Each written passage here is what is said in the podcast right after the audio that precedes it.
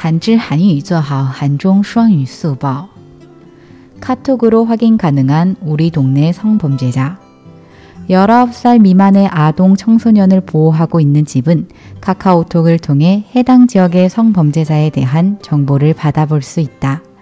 그동안은 우편을 통해 고지가 되었지만 여러 불편사항들이 많았기 때문에 카카오톡으로 방법이 바뀌었다.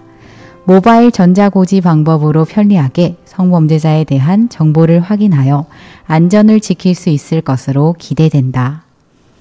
通过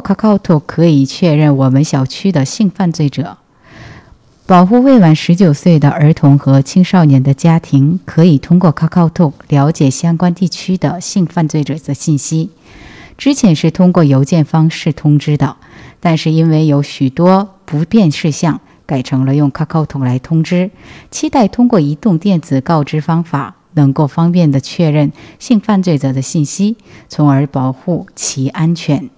韩语资讯尽在韩知。